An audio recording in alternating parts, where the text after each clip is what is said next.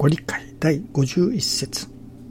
天地の間に住む人間は神の氏子。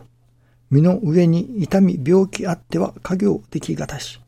身の上安全を願い、家業出世、五穀成就、牛馬に至るまで、氏子身の上のこと何なりとも実意をもって願い。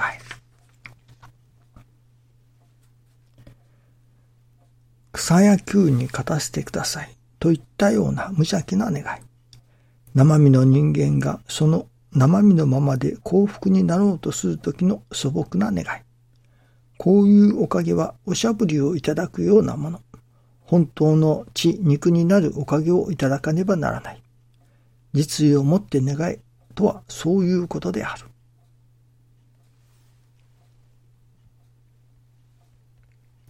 本当の血肉になるおかげとおっしゃっておられます。今朝は本当の血肉になる愛楽理念のいただき方というものを少し変わった角度からお話しさせていただこうと思います。異論が出るかもしれませんね。それは愛楽理念いわゆる愛楽理念と言われるものだけでは、あまり役に立たないというか、効果が薄いということなのです。今、新型コロナのワクチンがいろいろ取り沙汰されていますが、今、それは私どももいただきましたけれども、2回の接種をして初めて効果が、まあ本来の効果が出るというワクチンです。まあ中には今1回で済むというワクチンも出てきているようですけれども、少し効力が低いようですね。2回の接種をして初めて本来の効果が出る。愛楽理念。いわゆる愛楽理念と言われるものも、これは、ただその表面的な愛楽理念だけを持っていっても、効果が薄いのですね。なぜならば、いわゆる愛楽理念というもの、言われるもの、それは、師匠大坪総一郎氏の新人センスを元にして、それを土台にして組み立てられたもの。だからですね。私どもの目に触れるのは、耳に聞くのは、その上に組み立てられた、まあ、ビルディングで言えば目に見えるとこだけということになりますね。その土台に隠れている土台というものがなかなか見えない。ですから、上だけを持っていこうとする。それが、いわゆる愛楽理念と言われるものですね。ですから、上に立ったものだけを持っていこうとするから、持っていくから、あまり役に立たない。すぐ壊れてしまうということにもなる。土台がないからです。その土台も一緒に持っていかなければならない。師匠大坪総一郎氏の新人センス、新人常識とでも言うのでしょうか。いわゆる言葉となってあまり現れることのないその師匠の新人センス、その上に組み立てられた愛楽理念。まあ、一言で言えば、二階構造になっているというのでしょうかね。その師匠の信心の土台があって、その上に愛楽理念が組み立てられて、初めて本来の働きが現れるということになりますね。ところが、この上の部分の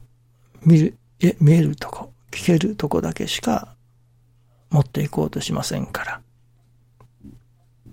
本来の効力が発揮されないわけです。それはやはり、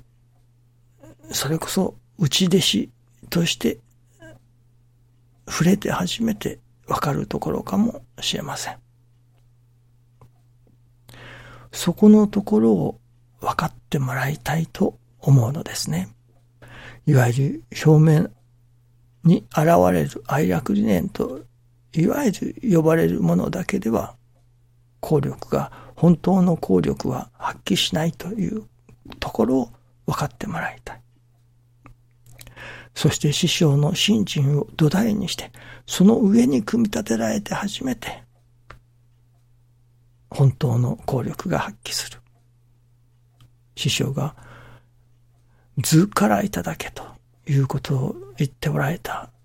そこに当たるのではないでしょうかね。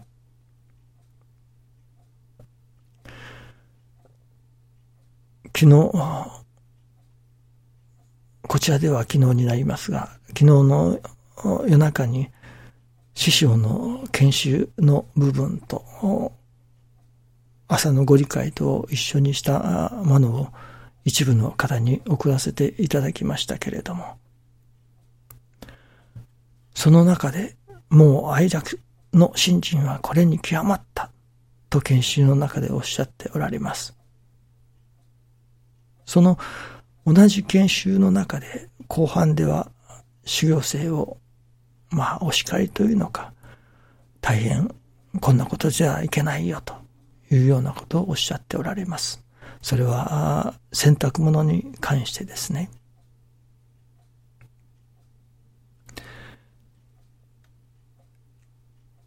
それを、まあ、批判的な耳で聞くと、前半は何でも受けなさいといったような、受けてそのことを根肥やしにしなさいといったようなお話ですけれども、その洗濯物に関しての中で、洗濯係というような人がおられるのですね。当時おられたのですね。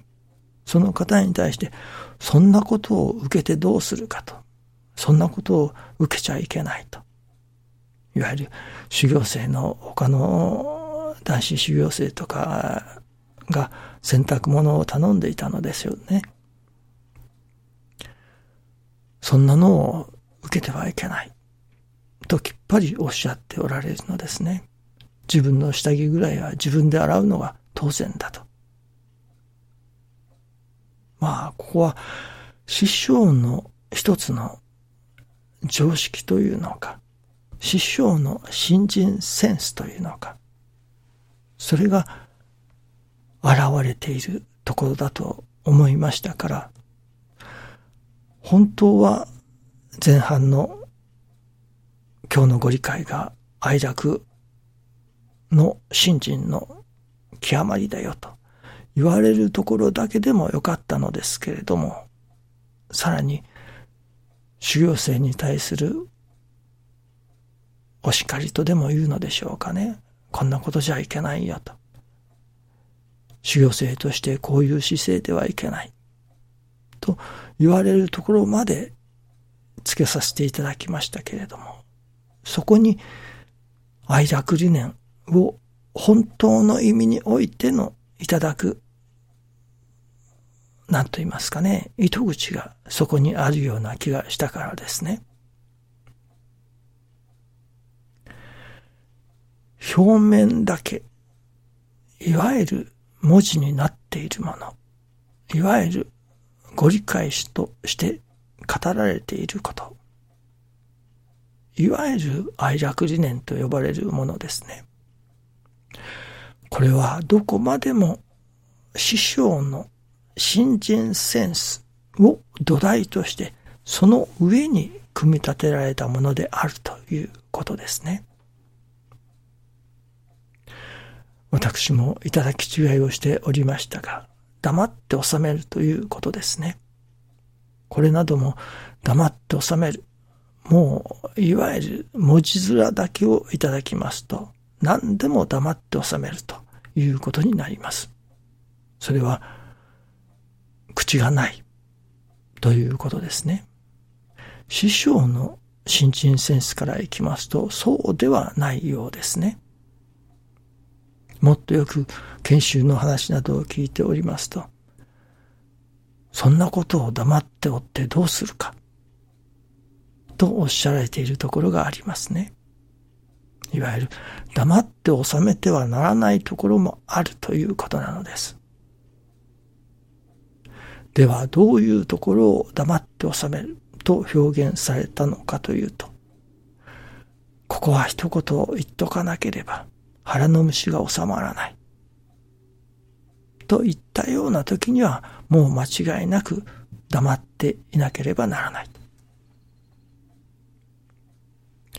しかし、もしここで黙っておったら、この人がそれこそ交通事故に遭うとか、何か災いが降りかかる。ということが、みすみす分かっておって、それまでも、よし、ここは黙って収めよう。と、それまでも無口で黙っておるということは、これはおかしなことですね。今から、それこそ、この汽車に乗れば、この飛行機に乗れば飛行機が落ちる。と分かっているのに、その飛行機に乗る人に何も言わずに止めない。そして飛行機が落ちて死んでしまう。そういうことまで黙って収めるということではないのですね。ただ黙って収めるというその文字面だけを一切合切を黙るという文字面だけをいただこうとすると、そういうおかしなことにもなってしまいます。師匠はそんなことまで黙って収めると言っておられるのではないのですね。それは言うのが当然だと。当たり前だ。いや、言わなければならないことなのだということなのです。これなどは師匠の新人センスを元にしてその見教えをいただこうとしないと間違ったいただき方をする。いや、まさしくその効力がなくなってしまうということになるわけですね。師匠の新人センスを土台にして、その上に組み立てられた愛楽理念であるということ。その両方をいただかなければ、上の目に見えるところの愛楽理念だけをいただいても、あまり効力は期待できないということになりますね。異論があるかもしれませんけれども、どうでしょうかね。どうぞよろしくお願いいたします。ありがとうございます。